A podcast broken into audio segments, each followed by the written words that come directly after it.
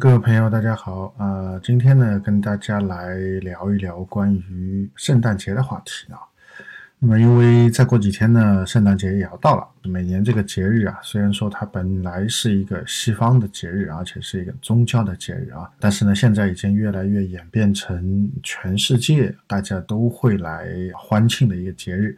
呃，那么也变成全世界的一个重要的商机。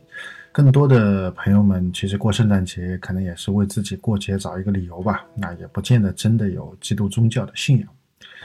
那么今天我们就来简单聊聊这个圣诞。那么所谓的圣诞节，每年定十二月二十五号。那么原本呢是在基督宗教当中，把它定为啊耶稣基督降生的日期啊。虽然这个耶稣基督说什么时候他几月几号生，在历史上并没有一个明确的说法，圣经里面也没有记载。但是呢，经过很多的教会的啊神职人员啊他们的共同的认定吧，所以呢，就是一般认为是在啊十二月二十五日啊这个日期呢，就慢慢的后来就大家公认了，那就这个传承了下来，那一直到今天。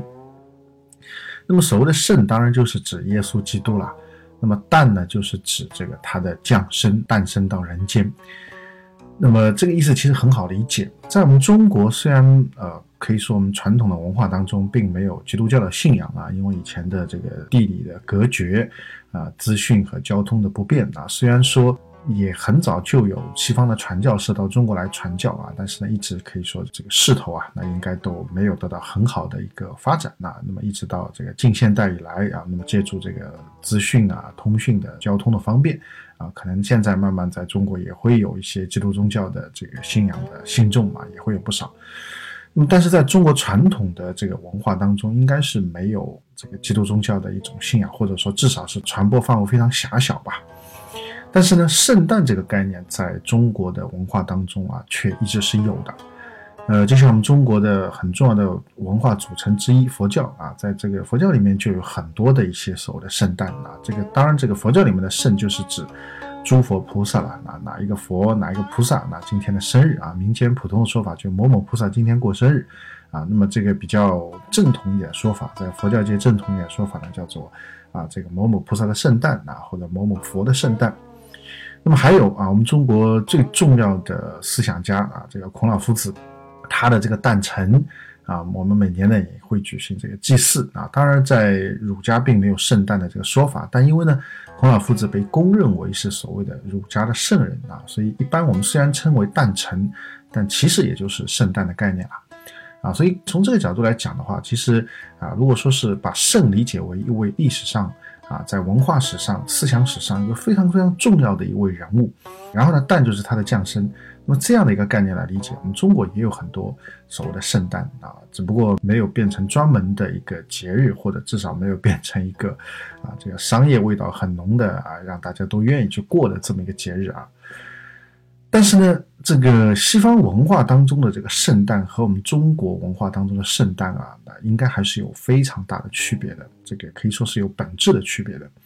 那么这个怎么说呢？就是从我们中国文化的角度来讲，这个所谓的圣啊。它是从来就没有诞过的，也就是说，这个圣他从来都没有出生过。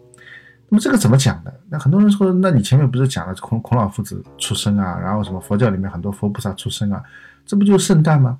那怎么会说圣从来没有出生过呢？那么在这里我讲的这个圣啊，其实是指中国文化对于我们每个人内在都具有的这种啊光明的这种圆满的本质，这种本性。啊，每个人都内在都有的这种成圣成贤的可能性，这个从佛教的角度来讲，叫成佛的觉悟的这样的一种能力。圣是指这个，而不是指具体的某一个的一个人。啊，这个孔老夫子啊，那或者什么释迦牟尼佛啊，那或者说耶稣基督啊，那这这个时候就不是指这个人了，而是指啊，这个每一个生命啊，它都内在具有的这种光明的觉悟的正能量的啊这样一种本性。那么，在中国的文化当中，认为啊，这样的一种本性啊，其实是人人都有的。那而且呢，这个人人平等啊，这个人人平等，在中国文化当中是从这个角度来建立的，而不是从外在的显现的角度啊，是从内在的每个人都有这种啊，这个成圣成贤、光明觉悟的可能性来建立的。呃，所以其实你可能是一个啊很普通的人啊，但是你的内在的这种所谓的圣啊，啊，跟孔老夫子的这个圣啊，啊，其实没有区别的，啊，你的这个圣跟所谓的佛陀的圣啊是没有区别的，啊，这是我们中国文化当中非常重要的一个概念，但是在西方的文化中，啊，在这个基督宗教中，啊，应该说我们普通的人跟耶稣基督跟上帝的他们的这种圣。那应该是有本质的区别的，那是有非常大的不同的。那简单讲，就是我们可以从这个两个比较来看啊，比如说在我们儒家当中啊，认为这个人人都可以成圣贤，尧舜啊啊，人人都可以做啊。这个当然节奏啊，也是人人都有可能会做的。那么你会做节奏，还是会做尧舜啊？那么就看你自己的努力了啊。但其实你是有成为尧舜的可能性的。啊，像《弟子规》里面的最后两句话也是这样说啊，所谓“圣与贤，可循之”，就是说你通过努力，你是可以成为跟圣贤一模一样的，跟这个尧舜禹汤文武周公啊一模一样的人物，那没有任何的区别。那么在佛教里面，当然就更加了啊，这个了解大乘佛教教义的朋友可能都会知道啊，所谓人人都可以成佛啊，是这个啊大乘佛教非常重要的一个观点啊，像我们中国的禅宗。啊，非常有名的啊，圣心所谓直指人心，见心成佛。那这个成佛就变得很快，就变得很容易啊！你一念迷就是凡夫，一念觉就是佛啊！这个禅宗是这样讲的。所以在中国的文化当中，你会发现说这个啊，这个众生跟圣贤啊，其实是完全平等的啊。今天你可能是这个一个普通的凡人，一个普通的众生，但是呢啊，你通过努力，你觉悟了以后，那你就可以跟这些圣贤平起平坐，大家没有任何的区别。但在西方的文化当中，在基督宗教当中，这个是不可能的啊！人永远只是人啊，这个不可能跟上帝，不可能跟神啊，这个平起平坐。那人永远只是神所创造的啊！当然，我们今天不是在讲谁对谁错，我今我也没有讲基督宗教这个就是错的啊，或者说我们这个中国的文化当中讲的这个圣的概念一定就是对的，呃，我并没有这样讲。那我只是做了一个比较。那做完这个比较之后呢，那接下来我要谈的是什么呢？就是说。中国的这种思想呢，在我们中国的经典当中啊，在我们中国的很多的啊文化的这种载体当中呢，呈现的是非常明显的啊。最明显的就是啊，我们要来谈到啊，中国文化的根源啊，《易经》当中啊，把这个肾从来未旦啊，它永远在那里的那这样的一种概念啊，啊，也表述的非常清楚。那么这个表述呢，在《易经》的这个坤卦当中啊，这个坤卦的六二爻的爻辞。啊，在这个里面啊讲的非常清楚。那坤卦的六二爻爻辞说，所谓叫“直方大，不习无不利”啊，它的原文是这样的。那么这个什么意思呢？所谓“直方大”，我们可以理解为我们内心当中的三种美德啊，或者说这个肾的三个组成部分。直就是不造作啊，很自然、很真诚，就没有修饰的啊，这个叫直啊。这个有点像佛教里的这个《维摩诘经》所讲的这个“直心是道场”的这个直心。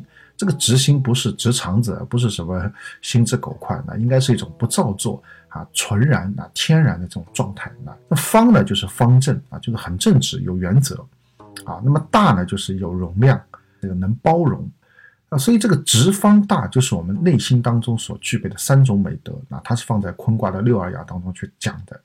那么后面不习无不利讲的是什么呢？习就是这个不断的要练习，或者不断的要去这个训练，不断的要要把它激发出来，那要去提取它，那要去后天学习啊，是这个意思。但是他说不习无不利，也就是说这种直方大的美德，这种光明的本性是每个人本来就具有的，一直在那里。你无论你习不习，他都在；你去学习，他也在；你不去学习，他也在。啊，你今天往圣贤的方向在发展呢，他也在；你今天往节奏的方向在发展，他还是在。啊，所以这是非常有意思的一种观点。所以从这个角度来讲，圣从来就没有诞生过啊，因为它一直都在那里。它所谓诞生，就是原来没有啊，后来这个在某一个临界点以后出现了，这个叫诞生，对吧？但是中国文化当中的这个圣，圣从来不诞，那因为它一直都在啊，这个很有意思。那么为什么放在坤卦的六二爻讲呢？因为六二爻它是首先啊，它是这个下卦的中爻啊，就代表这个啊这个中间的啊这种平衡的不偏不倚的这个位置。